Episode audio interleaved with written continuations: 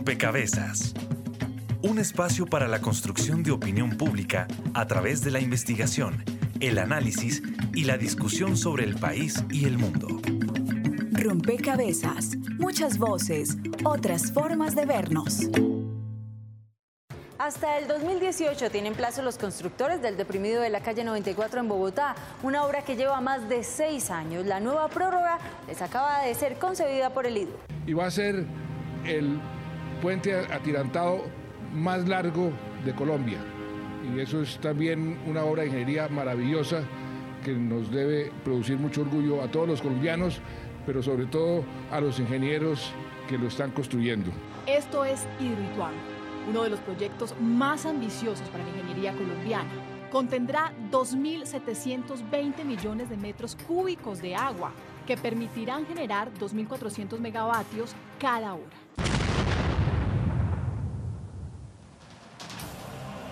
El recién inaugurado paso deprimido de la calle 93 de Bogotá quedó fuera de servicio esta tarde. Se inundó y por lo menos un carro naufragó. Autoridades y expertos le siguen buscando explicaciones al colapso del puente Chirajara, que hace dos meses fue visitado por el presidente Juan Manuel Santos en compañía de las firmas responsables de su construcción y generó halagos como una gran obra de la ingeniería colombiana. En medio de la incertidumbre y la zozobra siguen los habitantes aguas abajo de Hidroituango. Hoy el gobernador Luis Pérez pidió la reubicación de Puerto Valdivia. ¡Ese de la grúa da vueltas rápido, rápido! Y tú, echa una tonelada de arena sobre el retrete portátil. ¡Ay, sí! ¡Es una belleza!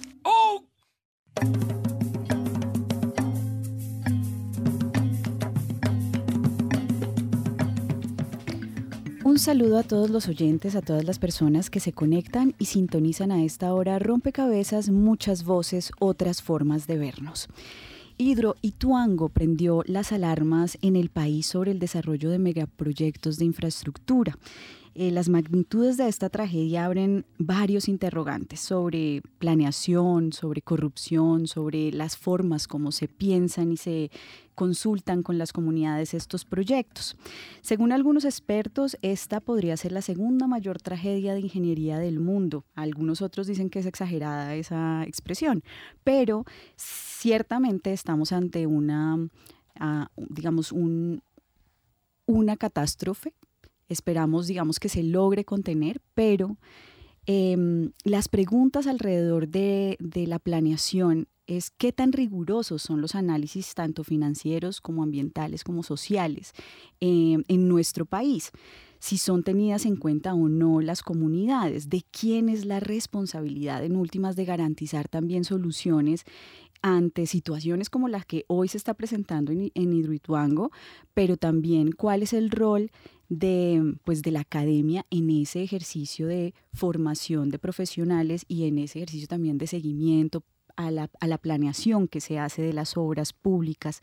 Eh, Hidroituango es solo una de varias obras que han demostrado, digamos, que hay algunos fallos en términos de ingeniería y bueno, queremos preguntarnos pues bueno, ¿qué está pasando? ¿Qué está pasando con la ingeniería eh, en nuestro país? Bienvenidos a este rompecabezas. Estaremos con ustedes quien les habla, Mónica Osorio Aguiar, y en las redes sociales, Daniel Garrido. Hola Mónica, saludamos a todos nuestros oyentes, quienes nos escuchan a través de Javariana Estéreo 91.9, pero también quienes nos acompañan en las redes sociales. Recuerden que ustedes son una parte importante de este programa y siempre suman sus fichas a través de Facebook y Twitter. En Facebook nos encuentran como Rompecabezas Radio y en Twitter como arroba rompecabezas reemplazando la O por un cero. Los invitamos para que hagan preguntas que de pronto nuestros expertos puedan resolver en el programa. También aprovechamos para saludar a las emisoras aliadas que nos permiten llegar a diferentes lugares del territorio nacional. Saludos a nuestras emisoras aliadas. Nos escuchan en Putumayo, Nariño, Valle del Cauca, Caldas, Chocó, Antioquia, Córdoba, Atlántico, Tolima, Los Santanderes y en Bogotá. En todo el país a través de la red de Radio Universitaria de Colombia. En Venezuela por el Instituto Radiofónico Fe y Alegría en América Latina, por la Asociación Latinoamericana de Educación Radiofónica, ALER. Y en el mundo entero, por javerianaestereo.com y SoundCloud como rompecabezas-programa-radial. Y además de las voces de los oyentes que se suman a través de las redes sociales y de las emisoras aliadas que son muy importantes para nuestro rompecabezas, están quienes nos acompañan en la mesa de trabajo y nos ayudan a comprender todos estos temas. Hoy eh, está con nosotros Carlos Cuartas. Él es ingeniero civil, profesor de la Universidad Javeriana, asesor del secretario general de la universidad. Em, y pues quisiera, Carlos, arrancar con usted porque eh, usted dicta eh, la cátedra de historia de la ingeniería y eso nos permitiría a nosotros y a los oyentes tal vez comprender cuál ha sido la historia del desarrollo en infraestructura en nuestro país. Eh, se lee que, hay un, que tenemos un retraso de 30 años, bueno, pero ¿cómo ha venido creciendo, cómo se ha venido desarrollando la infraestructura en nuestro país, la infraestructura de grandes obras? Bienvenida. Muchas gracias, Mónica. El desarrollo del país y de su infraestructura es algo de, largo plazo. Eh, los caminos, los ferrocarriles, la participación de la ingeniería extranjera, hasta que, se consolida realmente la ingeniería nacional a finales del siglo XIX con la Universidad Nacional de Colombia y empieza como ese proceso de incorporarnos en el desarrollo del país en grande. Pues nosotros ya teníamos a mitad del siglo pasado un ferrocarril que unió eh, el Océano Pacífico con el Atlántico a través de Panamá a mediados del siglo XIX. Si nosotros hemos hecho grandes cosas a, lo largo de la historia, hitos, las telecomunicaciones, cuando llegaron los satélites eh, con Chocontá, eh, lo del Cerrejón, hay muchas cosas grandes. A uno le impresiona que ahora que ha habido problemas muy notorios, entre como a juzgarse la ingeniería y se planteen títulos como ese, la ingeniería en crisis. Miremos lo que está en pie y lo bueno que hay de la ingeniería y de los grandes proyectos en Colombia. ¿Hay problemas? Sí, pero ese es el tema que vamos a tratar. Nosotros avanzamos. Hoy la ingeniería tiene facultades sumamente importantes, e-, egresados en todas partes, egresados que han salido del país. Carlos, pero es cierto que estamos, digamos, ante una brecha de 30 años con relación a otros países, no sé. Sí, precisamente desde las redes sociales Sandra Enciso nos pregunta cuáles son esos referentes latinoamericanos en infraestructura que podríamos imitar en Colombia. Es que yo creo que nosotros tenemos desbalances en ciertas áreas. Aquí mis colegas me ayudarán al respecto. Por ejemplo, lo de los ferrocarriles en Colombia ha sido una cosa medio absurda, porque llegamos a tener un desarrollo ferroviario impresionante, de pronto lo frenamos completamente pasan los años, desmontan prácticamente el esquema de los ferrocarriles y vuelven y empiezan otra vez. En vías, nosotros, yo creo que lo que hemos hecho recientemente es algo fantástico para ponernos al día. Otros países, Ecuador con la presidencia de Correa en infraestructura voló. Nosotros vamos bien. Eh, a mí las comparaciones no me quedan tan claras eh, de país a país. Venezuela eh, era nuestro, nuestro punto de referencia hace unos años y hoy cómo lo, cómo lo miramos. Eh, con Chile ha pasado eh, algo similar, con México. De manera que yo creo que cada país lleva su ritmo y nosotros ahí hemos avanzado al vaivén de la política, que es lo que yo, es uno de los temas que me gustaría entrar, porque yo creo que si algo afecta muchísimo el desarrollo de la infraestructura es la política, más que la economía, me atrevería a decir. Bueno, está con nosotros también em, otra ingeniera, Nuri Forero Hurtado. Ella es líder de proyectos de la Escuela Colombiana de Ingeniería Julio Garavito. Em, usted también ha estado como subdirectora de planeación distrital en la formulación de planes de ordenamiento territorial, Nuri. Y mm, bueno, ¿cómo ha sido este proceso de comprender el territorio, de planearlo, de ordenarlo en la historia de nuestro país?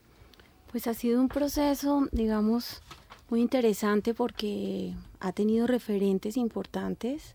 Cada vez que se arma un plan de ordenamiento en un país y en todos los municipios, se traen expertos.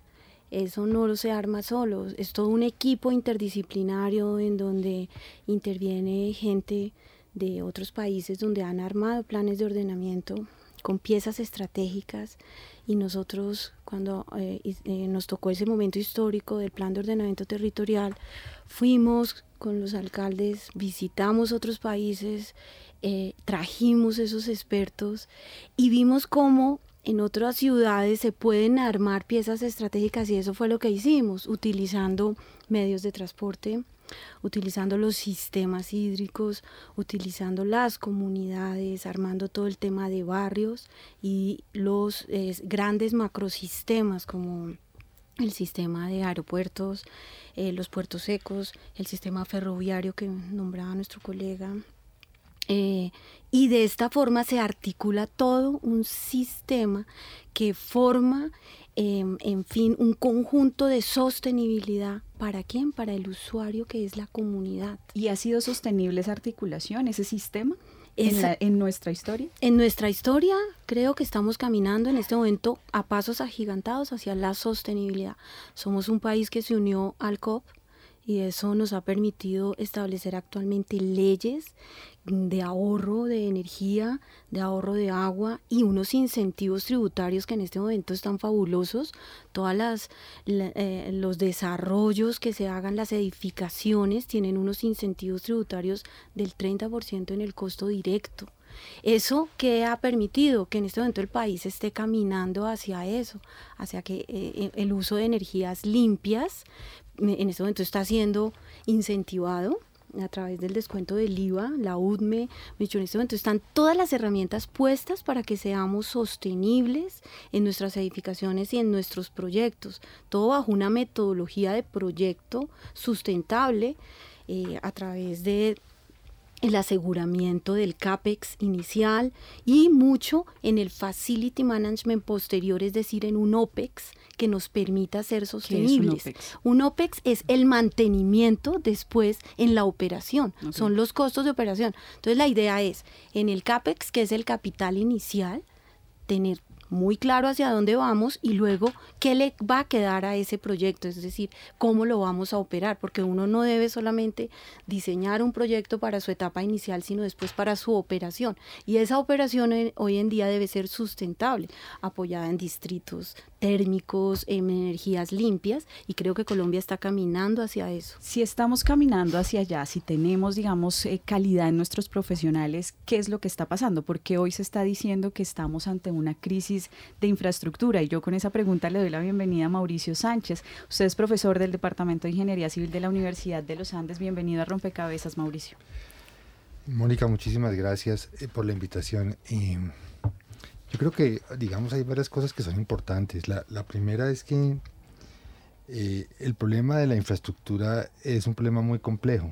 O sea, el problema de la infraestructura no es un problema de una ingeniería del diseño de la ingeniería o solamente de la construcción, sino como lo mencionaba un poco Nuri, es un problema muy complejo que involucra muchas cosas. Involucra ingenieros, involucra gestión, involucra la parte financiera, involucra planeación. Todos los problemas de infraestructura son problemas muy complejos. La, segunda cosa que me parece que es importante mencionar es que la palabra crisis, tal vez Carlos lo mencionó un poco, es una palabra, digamos, peligrosa, ¿no? Es una, o sea, uno no, digamos, se ha hablado permanentemente de crisis, la crisis de Hidroitango, la crisis de la ingeniería, el desastre, pero yo creo que en realidad es falta un poquito de perspectiva sobre lo que ha pasado en el país y sobre cómo el país ha evolucionado. Entonces, sí es cierto que ha habido unos casos, digamos, que son lamentables, pero eso no quiere decir que la ingeniería en general sea lamentable, ni que la infraestructura no esté funcionando, ni nada de eso. Quiere decir que ha habido unos casos problemáticos. Y tal vez, un poco con todo respeto, los medios se han encargado de, hacer eso, ¿no? de, enfatizar eso. Eh, hace poco recibí una llamada de una periodista y me decía, pero dígame algo malo de la infraestructura, dígame algo malo. Y yo, no, pero es que lo que pasa es que me parece que, no, no, pero que me diga algo malo. Y yo le decía, no, pero no quiero decirle nada malo porque aunque veo cosas malas, quiero decirle que hay cosas buenas. Entonces hay un poco esa tendencia a, pensar que todo está mal. Y yo creo que eso hay que revisarlo un poco. Entonces, volviendo un poco al tema, sí creo que hay una gran complejidad en los proyectos y en la medida que el proyecto es más grande, pues hay mayor complejidad, mayores actores involucrados y eso también trae consigo mayores riesgos. ¿Sí? Hay riesgos financieros, hay riesgos técnicos. Un proyecto como Hidroitango, por ejemplo, es un proyecto que técnicamente es muy retador. Es un proyecto que tiene muchos aspectos técnicos muy importantes, pero también tiene aspectos financieros extremadamente importantes. O sea, las implicaciones financieras de, de eso, de lo que ha pasado, pues son complicadas. Ahora, ¿es una catástrofe? Pues yo no sé si es una catástrofe, es un problema serio, digamos, es un problema serio que yo creo que se va a poder resolver. Pero la ingeniería no es a prueba de todo. La ingeniería es, es ingeniería, son, son cosas, yo trabajo, digamos, antes, eh, o, al paralelo a la infraestructura he trabajado mucho en la parte de confiabilidad y evaluación de riesgos. Y, y, la verdad es que no hay nada que tenga probabilidad cero de que no le pueda pasar algo. Entonces hay casos en los que sí claramente es un error, digamos como el caso Space o el caso del edificio del puente, del puente Chirajara, que son claramente errores de diseños muy bien detectados. Pero hay otras situaciones en las que simplemente los eventos ocurren por diferentes circunstancias, eh, pero que no son, los proyectos no están exentos de que eso ocurra. ¿sí? Entonces hay que ser prudente un poco en entender qué fue lo que pasó para mejorar y no como una forma de autocastigo y, para flagelarnos y decirnos que es que es la peor ingeniería del mundo, que es que aquí no sabemos hacer nada, que es que no sé qué. Entonces yo creo que hay que ser, digamos, la prudencia es la primera cosa que quiero mencionar y seguramente más tarde menciono otras cosas, pero pero por ahora tal vez te puedo dejar con eso si te parece. Bien, vamos a dar un paso adelante y reconociendo que sí, que Colombia sí ha avanzado en términos de desarrollo de infraestructura, eh, les proponemos escuchar esta nota que prepara nuestro equipo periodístico. Una de las cinco locomotoras planteadas por el gobierno del presidente de la República, Juan Manuel Santos, es la infraestructura. El presidente Juan Manuel Santos firmó el contrato para la construcción de la vía perimetral de Oriente que conectará los llanos orientales con el departamento de Cundinamarca. La obra demandará inversiones por más de un billón de pesos. Sin duda, y de acuerdo con las cifras oficiales, este sector ha crecido de una manera histórica. En Rompecabezas les contamos. Lo que va a suceder en los próximos días. Eso de por sí va a cambiar la faz de la infraestructura en Colombia. De acuerdo con la Dirección Nacional de Planeación, se espera que hasta el año 2020 la inversión en infraestructura sea de 112 billones de pesos. Vivienda, ciudad y desarrollo territorial cuenta con el 15% de esta inversión. Minas y energía, por su parte, 12%. Tecnología de información y comunicaciones, 9% y finalmente transporte urbano, 8%. 16 aeropuertos fueron modernizados y además ante el Consejo Directivo de la Aeronáutica Civil se presentaron ocho nuevos proyectos.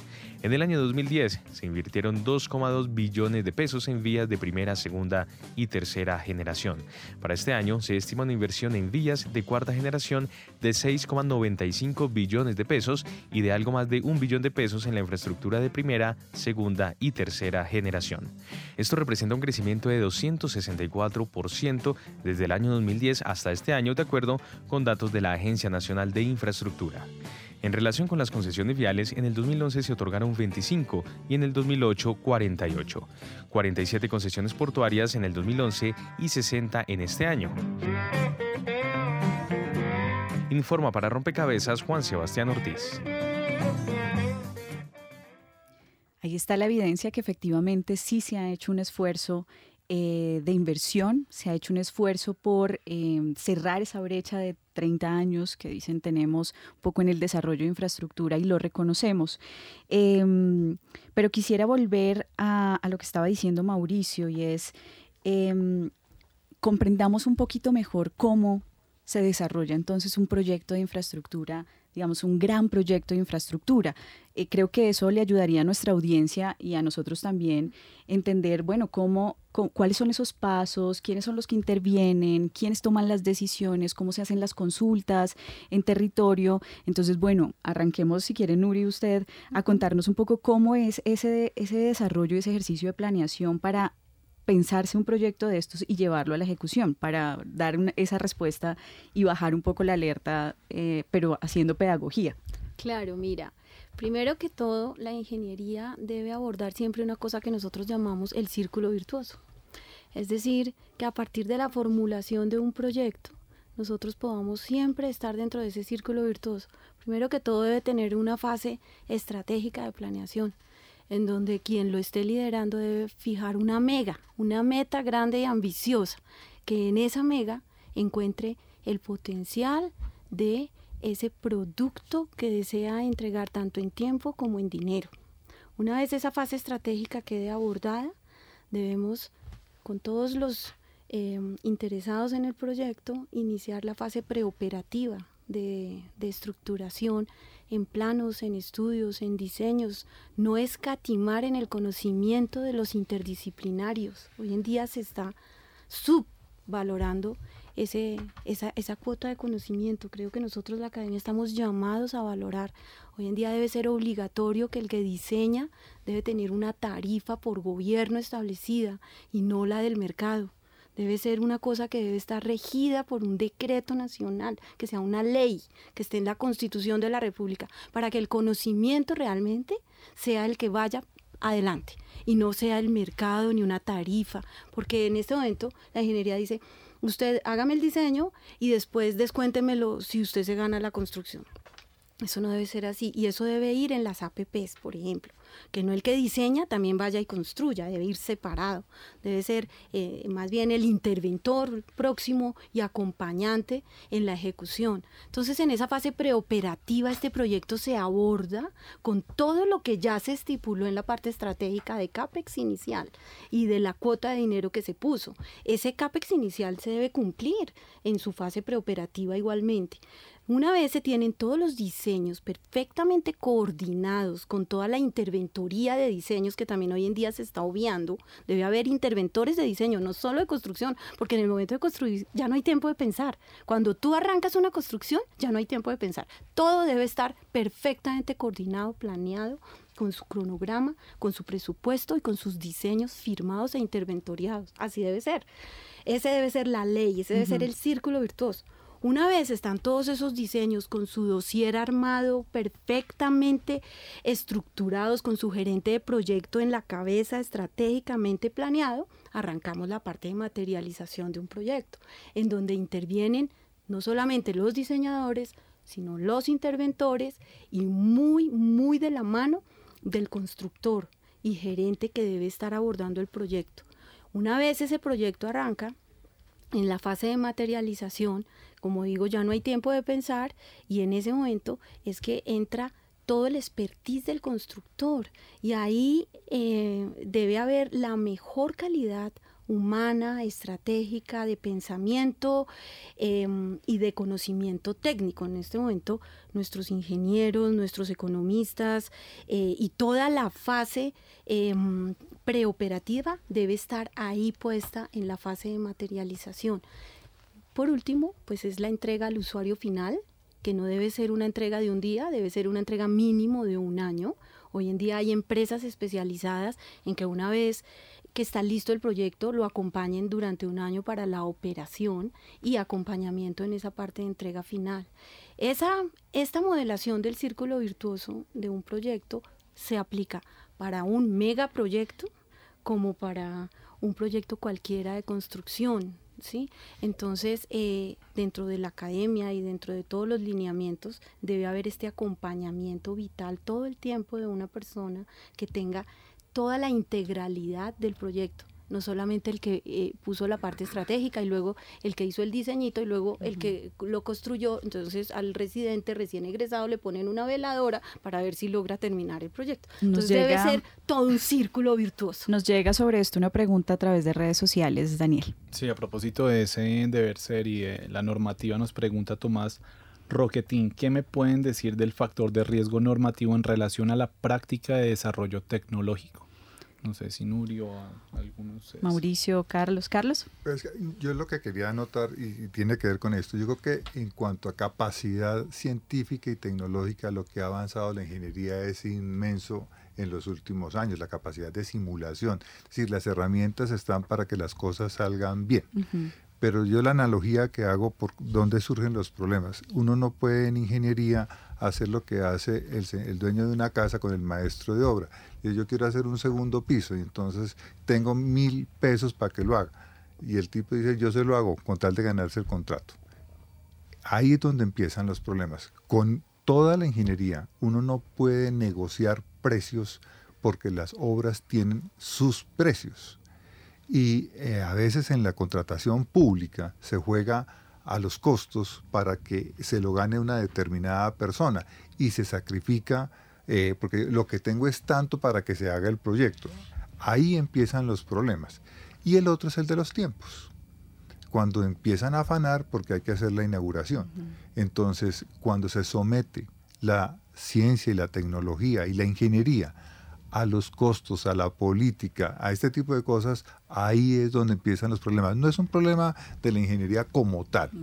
Yo no creo. Usted había señalado, de hecho, en su primera intervención, Carlos, los obstáculos políticos y nos deja, digamos, en el, en el escenario de obstáculos, porque Nuri también en esta descripción que nos ha hecho muy clara de las tres fases o cuatro fases con la entrega del círculo virtuoso, dice, bueno, también hay unas fallas aquí, por ejemplo, nos estamos saltando el paso de la interventoría de diseños. ¿Qué obstáculos hay ya en, en, concreto? Usted señala los obstáculos políticos, no sé si quiera, Carlos, profundizar un poquito en ello, eh, pero también qué otros obstáculos vemos eh, que ponen en riesgo las obras de ingeniería de megaproyectos. No, yo subrayaría lo, que ya dije. Para mí, las obras tienen su tiempo para terminarse correctamente y no se pueden acelerar.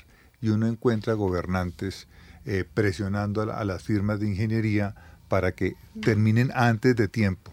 Eso, y lo, como cualquier dueño de una construcción pequeña y lo otro, lo de la negociación de, la parte económica. Yo añadiría un, tercer problema que veo que es el de la subcontratación. Eh, se han formado eh, una, especie de eh, grandes empresarios que contratan todo, pero ellos no ejecutan. Una cosa que a mí siempre me ha preocupado en la ingeniería es que el que tiene todas las calidades para ganarse el contrato no es el que necesariamente ejecuta y entonces viene una cadena de subcontratación eh, que eh, cuando vengan, vienen a investigar, el tipo que contrató dice, es que yo no lo hice, yo subcontraté a fulano y viene una cadena de delegación que dice uno, eso no puede ser. Ahí hay otro problema serio en la, en la ingeniería porque eh, yo insisto, el problema no es tanto de ciencia, de capacidad para hacer las cosas, sino la contratación, la política, lo económico. Eso es Mauricio. No, no, quería mencionar ya los riesgos de la pregunta, eh, asociado también un poco a eso, a los obstáculos. Eh, hay en general, hay en general, digamos, varias cosas que es importante mencionar. Digamos, el problema, o sea, los proyectos son tan grandes que tienen muchos factores que, que, influencian su éxito o definen su éxito. Uno es la parte política, la parte de planeación y contratación, esos son factores que indudablemente son determinantes. Eso lo que muestra es o enfatiza lo que ha dicho antes de que el proyecto es una cosa mucho más grande que simplemente hacer una viga o una columna. Pero sí hay efectivamente hay riesgos asociados a la parte técnica, hay riesgos asociados a la parte financiera, hay riesgos asociados a la parte de ejecución. Por ejemplo, la ANI eh, hizo una cosa que a mí me pareció muy valiosa. En, toda la construcción de las vías 4G eh, había muchos puentes y los, eh, perdón, muchos túneles. Y los túneles son un gran problema porque los túneles es muy difícil saber cuál es el material realmente en el cual se va a construir el túnel. Entonces lo que pasaba antes es que el, concesionario contrataba el túnel por una cierta cantidad y apenas empezaba decía, no, es que ese material yo no lo puedo manejar, entonces necesito una adición de no sé cuánta plata. Y entonces así terminaba costando el túnel tres veces lo que costaba la obra. Entonces la, la ANI hizo una cosa inteligente que fue yo voy a hacer unos estudios previos para mirar cuál es el material y mirar cuál es el riesgo que hay de que efectivamente ellos tengan un problema durante la ejecución de la obra y eso redunde en que a mí me toque pagar unos, costos extras. Entonces es una forma de alguna manera de transferir ese riesgo. Entonces parte del, del juego de las grandes obras de infraestructura está en cómo se transfiere el riesgo que hay, por ejemplo, técnico en el caso de estos túneles, pero también el problema de Hidroituango, también hay aspectos técnicos que en caso de que aparezcan o causen problemas, ese riesgo hay que saberlo manejar. Y está luego el riesgo financiero, y el riesgo financiero es que, por ejemplo, cuando se empezó el programa de las vías de cuarta generación, el dólar estaba a 2.000 y en la mitad se pasó a 3.000. Entonces, evidentemente todo se subió el 50%. Y ese 50%, algo de eso se puede negociar seguramente con el gobierno pero otra parte tiene que asumirla el contratista. Los que contrataron en dólares y van a cobrar los peajes en pesos, pues están en problemados. Y eso puede hacer que efectivamente el desarrollo del proyecto termine siendo problemático. Entonces, parte de la importancia del manejo de los proyectos está en cómo se evalúa y se transfiere o se maneja esos riesgos que también pasan por lo político y por la parte de planeación. No es que sean menos importantes, son riesgos que hay ahí también de cosas que no se hacen o no se dejan de hacer. Eh, o eh, sí, la parte ambiental, por ejemplo, la parte de la afectación a comunidades, cosas de ese estilo, pero ahí hay un elemento que a mí me parece central para el éxito de la infraestructura. Pues si quieres complementando para dar respuesta un poquito a tu pregunta, mm, la ley 80 prevé que se debe entregar una matriz de riesgo. Eso está escrito en la ley. La debe entregar quien contrata. Es decir, si la concesión de 4G está planeando una autopista, ellos deben entregar una matriz de riesgo. Y la matriz de riesgo ahorita no está siendo evaluada, a veces no la entregan. Em, y, y cuando la entregan, la entregan no con un panorama de matriz de calor, que es lo que debería ser, en todos los aspectos, en el aspecto ambiental, en el, en el riesgo financiero, en el riesgo mm, técnico y muy, muy, muy en el riesgo de materiales, que debería ser. Por ejemplo, cuando hay túneles como... Eh, como nos comentaba nuestro colega Mauricio. Entonces, esa matriz de riesgo en este momento debería ser obligatoria eh, para, para, la ley 80 entregarla. En el último curso que me hice acá, de, de, en el último diplomado larguísimo de ley 80, es un, es un condicionante, pero cuando le entregan a uno los pliegos no está. No está la matriz de riesgo. Esa matriz de riesgo debería ser evaluada por expertos. Por ejemplo, ¿quiénes son los expertos? Las aseguradoras las aseguradoras ahorita tienen un nicho de matriz de riesgos importantísimo. Ellos deberían acompañar. Bueno, ustedes están señalando varios elementos que, mm, que nos dejan claro cómo hay riesgos asociados en lo técnico, en lo financiero, en la ejecución misma, pero también como hay varios factores que intervienen en el éxito o fracaso de un proyecto, ¿no? Factores que tienen que ver con el tiempo, con el presupuesto, con estas dinámicas de subcontratación, eh, con la planeación de redes sociales también nos llega una pieza que quizás contribuye un poco a este diálogo que estamos teniendo sobre los riesgos. Exacto, ya los escuchamos a ustedes y también a nuestros usuarios les preguntábamos a través de nuestra cuenta de Twitter, arroba rompecabezas, reemplazan la O por un cero, ¿cuál crees que es la causa principal del fracaso de algunas obras civiles en Colombia?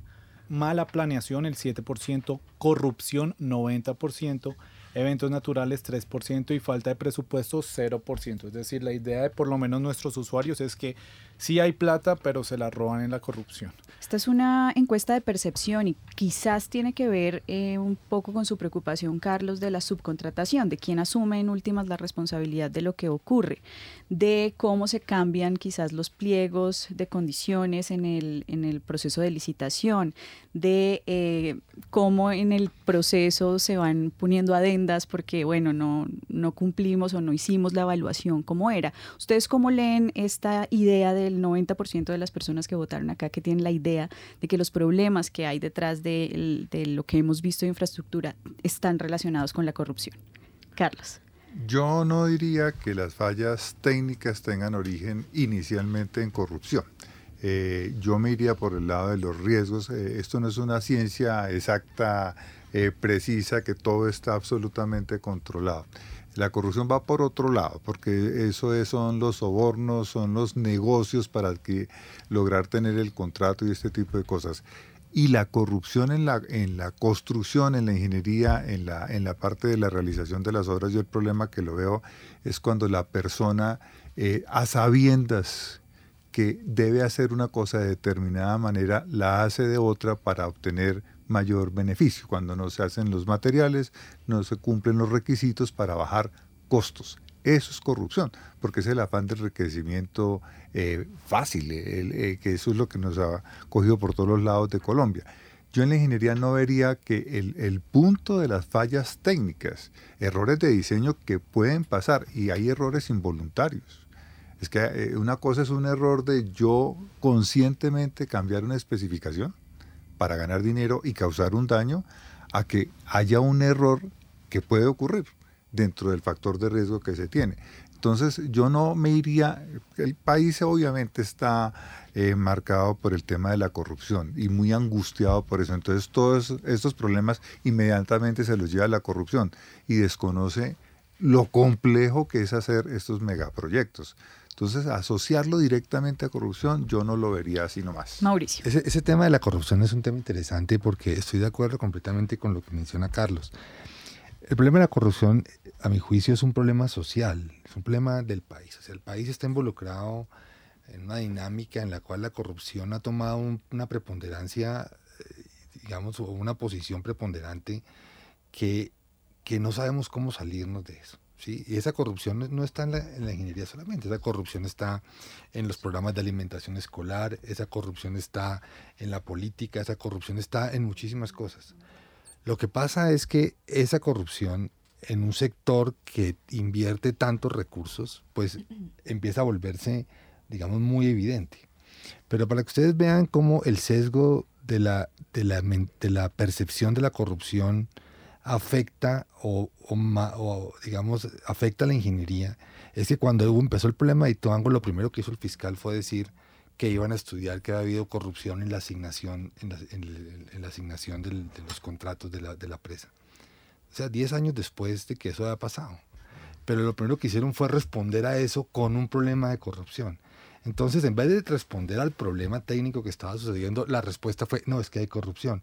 Entonces la corrupción termina siendo esa cosa que nadie sabe qué es, que es la culpable de todo, pero nadie es responsable. O sea, ni los ingenieros, ni los constructores, ni la...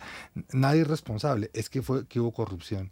Y, y eso no puede ser. O sea, yo creo que nuevamente es un problema de percepción que lo que hace es desviar la atención de los verdaderos problemas. La corrupción es un problema del país que el país tiene que resolver en todas sus dimensiones.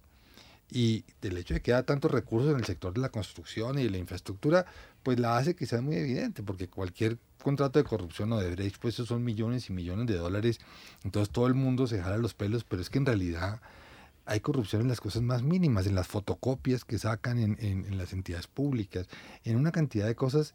Entonces no creo que el problema de corrupción seguramente ha permeado la infraestructura y hay cosas que son claras. Por ejemplo, ha habido problemas de corrupción en la contratación en las regiones, donde hay muy pocos contratistas y siempre los mismos contratistas se ganan las obras, por ejemplo.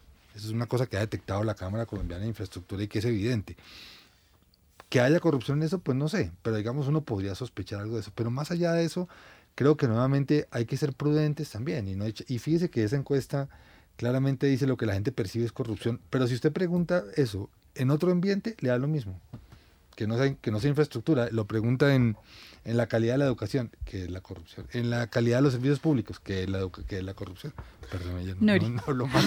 que si no, pues mira, yo creo que es muy ligero o sea, es facilísimo y ligero contestar, los problemas se los podemos atribuir a la corrupción. Yo creo que voltearía la pregunta, uno, yo diría más bien, ¿qué podemos hacer desde la academia, desde el gobierno, desde las comunidades, desde los mismos encuestados, para que no exista la corrupción? ¿Qué podemos hacer? ¿Cómo podemos cambiar ese pensamiento? Porque aquí en Colombia la palabra es la solución y la respuesta a todo y la estamos enmascarando, como decía Mauricio. Yo creería que tenemos es que cambiar de cultura, de pensamiento, ¿sí? Por ejemplo, deberíamos montar en todas las universidades la cátedra de la felicidad. Que la felicidad no sea hacerse rico rápidamente, ¿sí? Que con el primer contrato de recién egresado ya se salga a comprarse el último carro, la última casa y ya quedó listo. Eso no es la felicidad. La felicidad hoy la están traduciendo en dinero. Y en eso, ahorita, debido a que hay tanta red social, los medios de comunicación, es muy fácil que los problemas lleguen rapidísimo y lleguen a la semilla muy rápido. Antes yo sé que existían problemas, pero como hoy hay redes sociales, se, llegan más rápido. Entonces yo creo que lo que hay que hacer es un tema de bien arriba, de bien conceptual, de imagen, institucional, de país, de academia, de medios, de gremios, todos los gremios, de cambiar la filosofía y que la gente en sus cátedras de ética, de felicidad, de, pensamiento estratégico, más bien concentren todas las energías en hacer los proyectos bien y no en ganar dinero tan fácil. Yo creo que eso en nuestros hijos, en nuestra casa, en nuestras universidades, en los centros educativos, en los centros de pensamiento lo podremos lograr y yo sé que esa encuesta puede cambiar. Escuchemos entonces qué tiene que decir la ciudadanía cuando le preguntamos qué hacer para enfrentar los problemas de infraestructura en Colombia. Rompecabezas salió a las calles y le preguntó a la ciudadanía, ¿Cómo cree que se puede evitar el fracaso de las obras públicas de infraestructura? Eh, pues pienso que el problema principal es la corrupción, entonces pienso que si, si no estuviéramos acostumbrados como a, tanta, a tanta corrupción, pues pienso que las obras estarían bien a nivel nacional.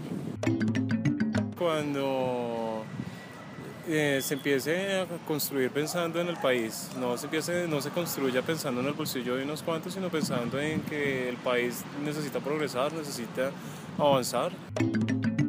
Realmente lo que está afectando a Colombia es la corrupción, no hay otra, no hay otra palabra, no hay otra definición. Nosotros mismos los colombianos somos el problema, si no cambiamos el chip de, la honestidad, de, la viveza, perdón, que, a veces tenemos los colombianos, de, ganar dinero, de, pasar por encima de las personas, pues lastimosamente vamos a seguir un ciclo vicioso, vamos a tener todo a media, vamos a tener todo mal. Que cumplan con los contratos, que, que, la gente que, pues, que trabaje en eso sea persona idónea, que conozca eso y que, por Dios, que no se roben la plata, porque... Que las interventorías trabajen. Informa para Rompecabezas María Alejandra Navarrete. Están escuchando Javeriana Estéreo, sin fronteras. La agenda nacional y las voces regionales son protagonistas en Rompecabezas. Los martes a las 7 de la noche en Javeriana Estéreo, sin fronteras. Dirige Mónica Osorio. Bitácora es investigación, creación y análisis. Bitácora, de lunes a jueves de 8 a 9 de la noche por Javeriana Stereo. Mil estilos.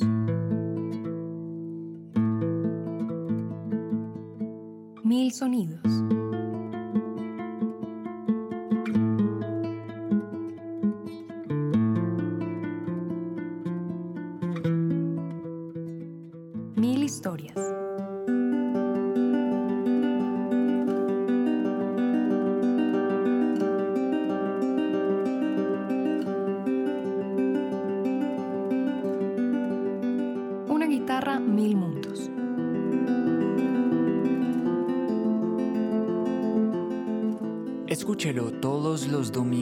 A las 10 de la mañana, con repetición los jueves a las 11 de la mañana.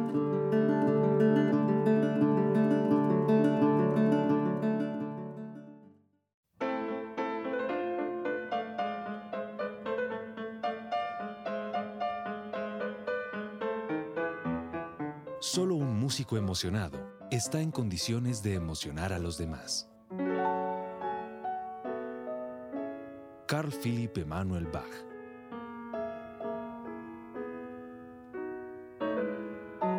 Javeriana Estéreo. Sin fronteras.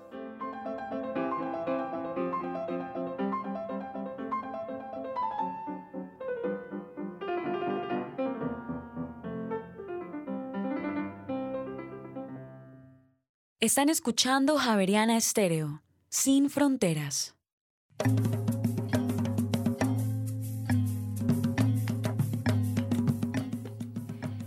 Estamos en rompecabezas hablando de la infraestructura colombiana, estamos entendiendo cómo se planea, cómo se prepara un proyecto de infraestructura e intentando reconocer qué es lo que hay detrás de, de este círculo virtuoso, como ya lo hemos explicado. Nos acompañan hoy en la mesa de trabajo Carlos Cuartas de la Universidad Javeriana, Mauricio Sánchez de la Universidad de los Andes y Nuri Forero de la Escuela Colombiana de Ingeniería Julio Garavito. Cerramos el, bloque anterior eh, escuchando a la ciudadanía reiterar la percepción que hay sobre eh, la corrupción asociada con eh, los fallos de las grandes obras de ingeniería. y creo que vale la pena Em, reiterar un poco lo que ustedes venían diciendo, eh, y es que la corrupción no necesariamente es, es una asociación exclusiva con la, con la infraestructura o la ingeniería, sino es un problema social que se asocia a todas nuestras dificultades y seguramente la ciudadanía, si le preguntáramos acerca de otro tema, lo asociaría también con la corrupción. Hemos eh, identificado, sí, algunos eh, asuntos que quizás se están omitiendo en nuestro país y que han hecho que el proceso y el desarrollo de algunos proyectos no funcionen, pero también creo que lo que ha aportado este rompecabezas hasta el momento es esa comprensión sobre lo complejo que es pensar en un proyecto de em, infraestructura de grandes dimensiones como los que en este momento están ocupando los primeros planos de los medios de comunicación. Eh, seguimos entonces en este rompecabezas y hay una pieza de las redes sociales que quizás nos ayude a abrir este segundo bloque de reflexión. Así es, María Paula González nos pregunta, ¿cuál es la calidad de los ingenieros y las facultades de ingeniería civil en Colombia? Creo que esto se conecta un poco, es como cómo nos estamos preparando, eh, cómo se está formando el ingeniero y eh, creo que es un reconocimiento a, bueno, cuál es la apuesta también que se está haciendo desde la academia. Ustedes son representantes de tres universidades distintas que quizás puedan dar eh, una idea sobre, bueno, qué está pasando en, en términos de formación en, en la ingeniería. Mm, Nuri. Bueno, pues la formación en este momento es, debe ser integral debe ser una formación desde el ser, eh, debe ser una formación técnica y también una formación práctica. Entonces debe tener esos tres ingredientes para que un, profesional pueda el día de mañana abordar un proyecto, porque se va a ver enfrentado a un tema mm, muy cognitivo en el momento en que pues eh, sale a, ejercer su, su profesión Em, pero también eh, va a tener demasiadas herramientas técnicas las cuales las tiene que abordar dentro de los protocolos. Hoy en día se han perdido esos protocolos y este ingeniero que sale y que nosotros como educadores tenemos la obligación de formar, eh, no solamente es que aprenda a manejar computadores y que sepa una herramienta, sino que también aprenda a cuestionarse cosas sobre esa herramienta y de, tenga unos protocolos de chequeo. Mm, hoy en día eh, eh, eh, los planos salen casi que automáticos. O sea, un ingeniero estructural llega y en media hora puede meter un edificio, calcularlo y salen los planos con el cajón de vigas y el lazo ese de hierros y armado y todo. ¿Quién revisa eso? Ah, debe haber. Mi primer trabajo como ingeniera estructural con el doctor González Zuleta, que en paz descanse, era revisarle los planos a esta eminencia antes de firmarlos. Y, yo salí a eso, a, revisar, y, ya lo habían revisado otros ingenieros y se había calculado. Esa cultura no se debe perder. Y nosotros como formadores debemos inculcar que así existan todas las herramientas. Las herramientas BIM ahorita permite calcular un edificio en ocho horas con todo, con arquitectura, con acabados, con instalaciones, con norma, lo tiene todo ahí metido. ¿Quién revisa eso? Debe haber unos protocolos porque eh, eso no se puede perder.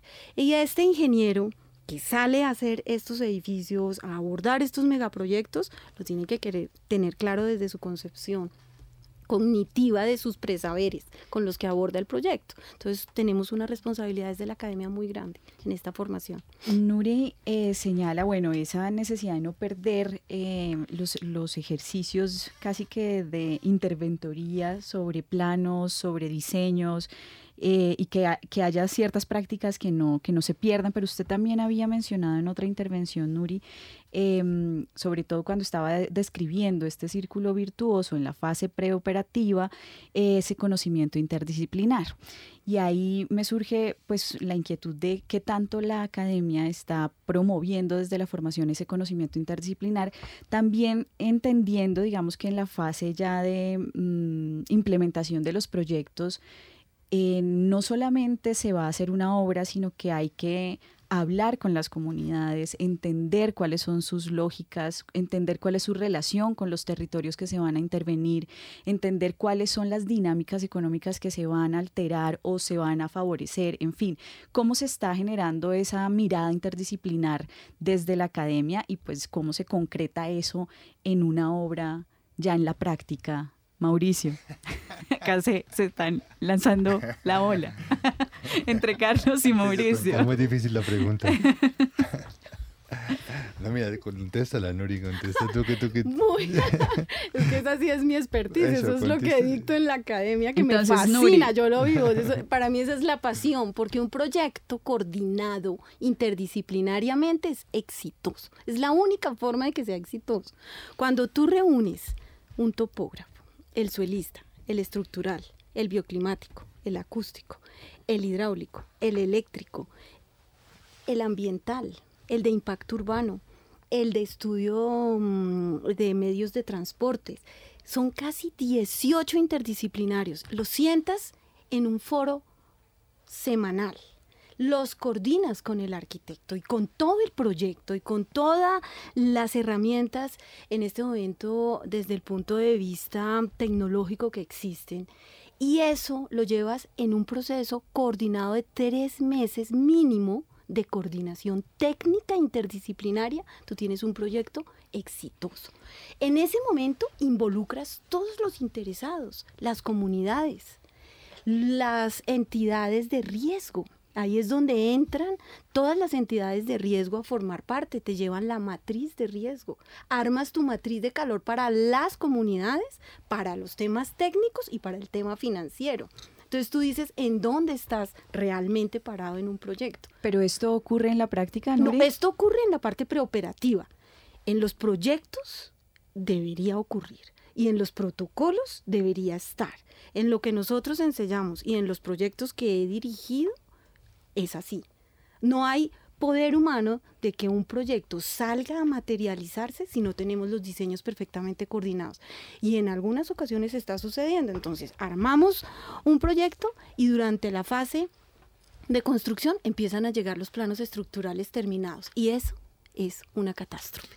Yo quisiera anotar una cosa al respecto porque cuando eh, se introduce el tema de interdisciplinaridad, entonces se cae en el otro lado eh, que el, estudiante de ingeniería a lo largo de cinco años, y ahora lo han pasado a cuatro también, aprenda absolutamente de todo. Y la interdisciplinaridad tiene éxito siempre y cuando haya gente en su disciplina absolutamente buena. Es decir, y no que sepa de todo un poquito, sino que sepa mucho de lo que tiene que saber, pero donde dice Nuri, que sea capaz de dialogar y articular lo que él sabe con lo que saben otros. Porque cuando no es capaz de dialogar y articular, ahí es donde morimos. Excelente, doctor. Y, hay un tema que, que, yo creo que la universidad tiene que garantizar hoy por hoy, y es que la persona tenga capacidad de seguir aprendiendo. Olvidémonos que el tipo queda listo de por vida al salir de la universidad. Yo siempre me, eh, me he preguntado, ¿qué garantiza la universidad al entregarle un diploma a un muchacho frente a la sociedad? ¿Qué puede garantizar? Lo único es que estuvo expuesto a una magnífica educación técnica, humana, profesional. ¿Qué sea este personaje de ahí para adelante? Depende de lo que aprenda, de lo que siga aprendiendo y de la fortaleza de sus valores, en lo cual la universidad tiene muy limitado su espacio, porque eso viene de la familia, y eso lo promueve también la sociedad. Lo que la universidad sí tiene que hacer es una campaña de tolerancia cero a cualquier intento de fraude y de mediocridad para sacar profesionales honrados, absolutamente honrados, honestos. Eh, hay una cosa, me perdona que vaya a una anécdota personal. El primer día de mi clase yo les hago un examen a los muchachos donde los rajo completamente. Nadie se atreve a escribir no sé. Y cuando todos me contestan las 40 preguntas no sé, le dije, usted tiene 5. Porque decir no sé es algo que vale. Y si usted está empezando mi materia, pues tiene que no saber lo que va a aprender en el semestre. Si usted supiera, no lo necesito en mi clase. Hay que valorar la respuesta no sé. Decir no sé es algo bueno, es algo honesto. Entonces, eh, todo eso es lo que tiene, ese es el gran libro de la universidad hoy en día.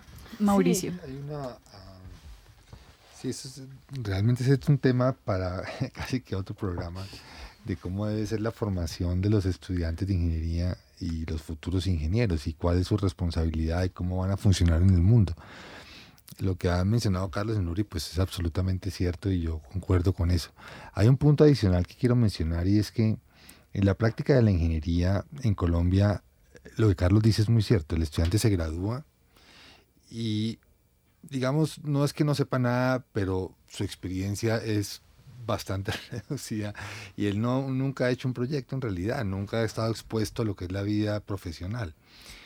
Y nosotros tenemos un problema que yo creo que es muy grave en Colombia y seguramente a través de ACOFI tú lo has vivido también y es el problema de la matrícula profesional y las responsabilidades que van con el título de ingeniero. Entonces, ahora hay una legislación nueva que ha tratado de reforzar eso, pero a lo colombiano y es reforzándolo con una legislación que castiga y no con una, una legislación que promueve el éxito. Entonces, un estudiante se gradúa de ingeniero, va y paga una plata y le dan su carnet de matrícula profesional y eso lo autoriza a él a hacer lo que él quiera.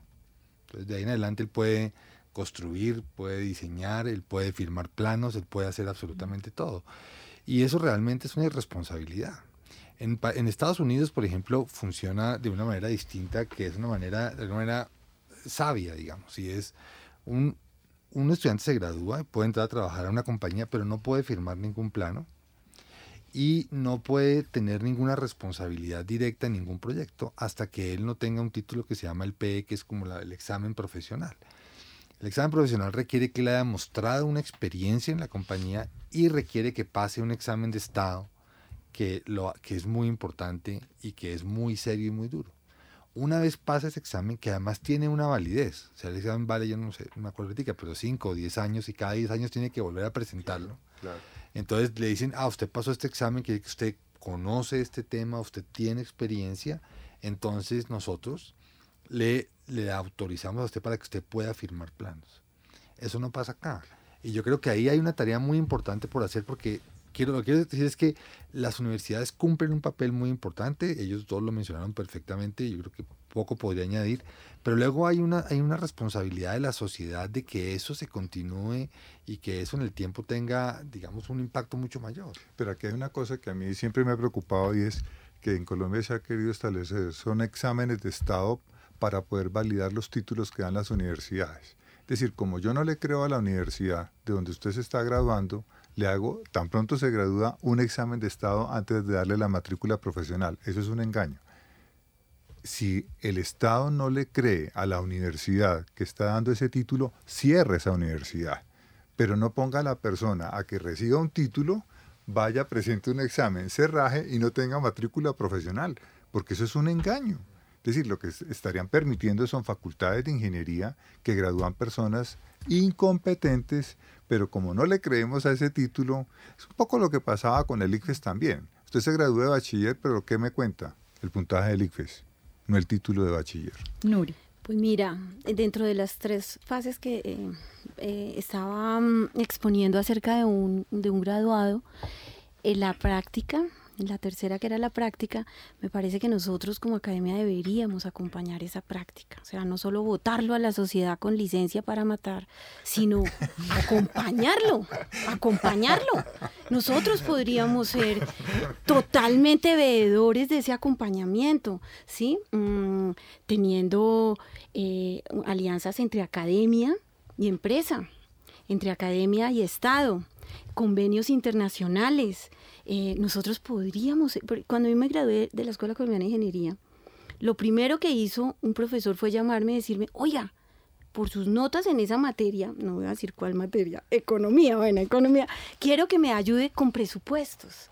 Ven, y ahí me empezó este tema de la ingeniería de presupuestos y presupuestos y presupuestos y, y, ese, ese acompañamiento que me hizo a través de su empresa y de todo lo que es hoy representa para el país esta persona eh, yo adoré esta parte de la... Entonces nosotros como academia podríamos hacer ese seguimiento y ese acompañamiento.